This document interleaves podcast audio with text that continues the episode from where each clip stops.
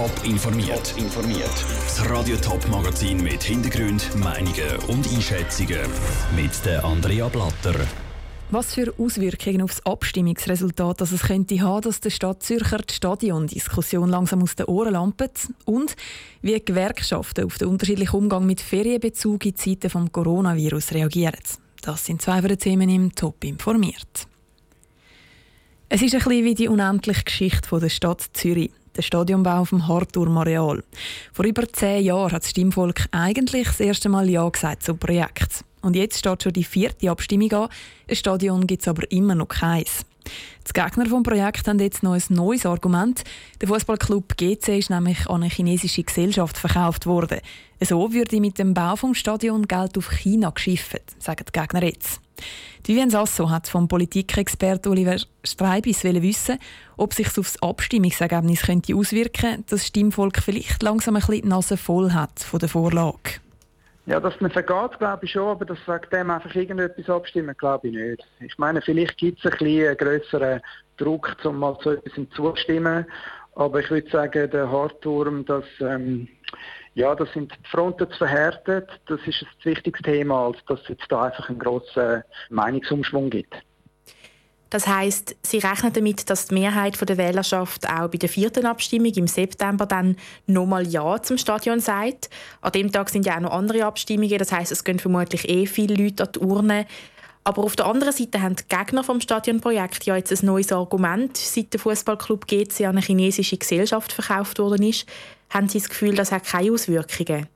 Ich glaube, es gibt die zwei so ein bisschen unbekannt. Oder? Das eine ist tatsächlich, dass ähm, Gegner werden versuchen zu sagen, dass man da irgendwie indirekt chinesische Investoren äh, unterstützt. Für die Befürworter ist gut, dass es viele Abstimmungen wird geben im September. Eine höhere Wahlbeteiligung dürfte den Befürworter eher helfen, weil es hilft normalerweise eher der Behördenposition wenn der Verlauf von dem Abstimmungskampf jetzt gleich eine unerwartete Wendung nimmt und nach all diesen Jahren gleich die Gegner würden gewinnen, haben Sie das Gefühl, das gibt einen grossen Aufschrei? Ja, es gibt immer einen Aufschrei von denen, die eine Abstimmung verlieren. Aber ich glaube, die Bevölkerung ist sich gewöhnt, dass man immer wieder Abstimmungen verliert, dass man sich gewöhnt, dass langwierige Prozesse sind. Einen Aufschrei wird es geben, aber mehr auch nicht. Der Politikexperte Oliver Streibis im Interview mit der Vivienne Sasso. Die vierte Abstimmung über das neue Fußballstadion auf dem Harturm-Areal wäre eigentlich schon in anderthalb Wochen gewesen. Wegen der Corona-Krise ist die Abstimmung aber in September verschoben worden. Die Osterferien sind wegen dem Coronavirus schon ins Wasser gefallen. Die Sommerferien stehen im Moment für viele noch auf der Kippe, weil es ist noch nicht klar, ob Ferien in der Schweiz oder auch im näheren Ausland bis dann möglich sind. Arbeitnehmer in der Privatwirtschaft müssen ihre Ferien meistens gleich einziehen. Die Beamten von der Bundesverwaltung dürfen es aber offiziell verschieben. Was Gewerkschaften zu dieser Ungleichbehandlung sagen, der Ruth Schmenzi hat nachgefragt. Abgesagte Flüge oder Grenzen, die zu sind. Das Coronavirus hat auf vielen Menschen einen Strich durch ihre Ferienpläne gemacht.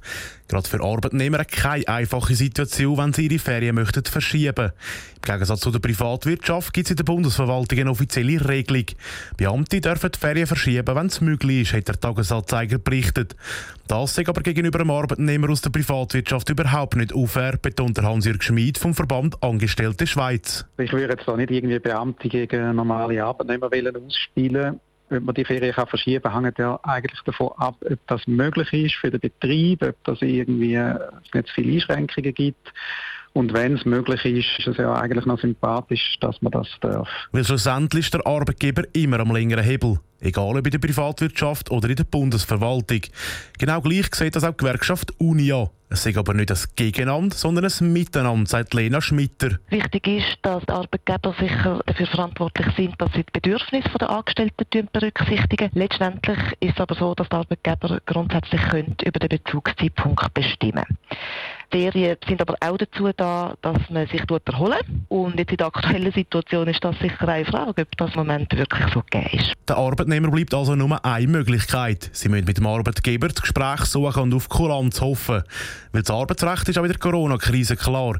Der Arbeitgeber sollte zwar auf die Wünsche der Mitarbeiter schauen, schlussendlich entscheidet aber der Arbeitgeber, ob es für einen Betrieb stimmt und nicht zwingend für einen Arbeitnehmer. Der Ruth Schminzi hat berichtet. Bei der Arbeitnehmervertretung heisst es auf Anfrage, sie hätten in letzter Zeit massenhaft Anfragen zum Ferienbezug bekommen. Züge, Bus und Trams die nehmen bald wieder ihren gewohnten Betrieb auf. Einerseits bewegt sich wieder alles nach Fahrplan, andererseits werden aber nächste Woche auch Billets wieder kontrolliert. Wie das Zugbegleiter-Tickets in Zeiten von Corona abknipsen, im Beitrag von Niki Stettler. Grüezi miteinander. Das nächste Halt ist laufen alle Billets vorweisen, liebe s'il vous plaît. Ab dem nächsten Montag laufen die Kontrolleure wieder durch Züge oder Bus und schauen, ob auch jeder Fahrgast ein gültiges Billett hat. Ein Billett zu kontrollieren und gleichzeitig die 2 Meter Abstandsregeln einzuhalten, sei schwierig, sagt der Martin Meyer von der SBB.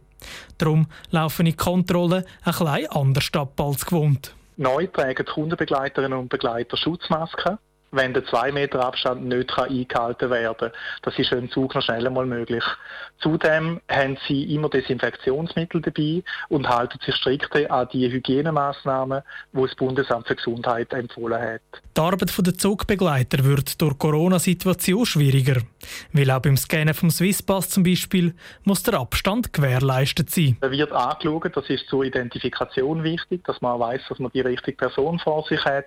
Eingescannt wird er auch aber einfach nicht so, dass der Kundenbegleiter wie früher noch den Swisspass dazu in die Hand genommen hat. Jetzt macht es einfach aus der Distanz. Der Fahrgästen empfiehlt der Martin Meyer einerseits, die Stoßzeiten zu vermeiden und andererseits eine Maske anzulegen. Und das macht das Kontrollieren vor allem von den Abos noch mal ein bisschen schwieriger weil dann nicht mehr das ganze Gesicht mit dem Foto auf dem Kärtchen verglichen werden Die Katharina Merkel vom Postauto hat aber grosses Vertrauen in ihre Kontrolleure. Das ist sicher etwas schwieriger als sonst, das ist klar. Aber unsere Kontrolleure und Kontrolleurinnen sind doch recht erfahren. Also die sehen anhand von der Augenpartie eigentlich recht schnell, ob das die richtige Person ist. Bei den Postautos ist es auch in nächster Zeit noch nicht möglich, beim Chauffeur ein Billett zu lösen.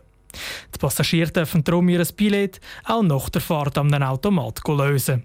Grundsätzlich gilt aber bei jeder Fahrt eine Billetpflicht. Der Niki Stettler hat berichtet. Ticketskontrollen in Corona-Zeiten werden national einheitlich geregelt. Der SBB ist für das Schutzkonzept vom Schienenverkehr zuständig. Postauto kümmert sich um den ganzen öffentlichen Verkehr, der sich auf der Straße bewegt. Top informiert, auch als Podcast. Mehr Informationen gibt es auf toponline.ch.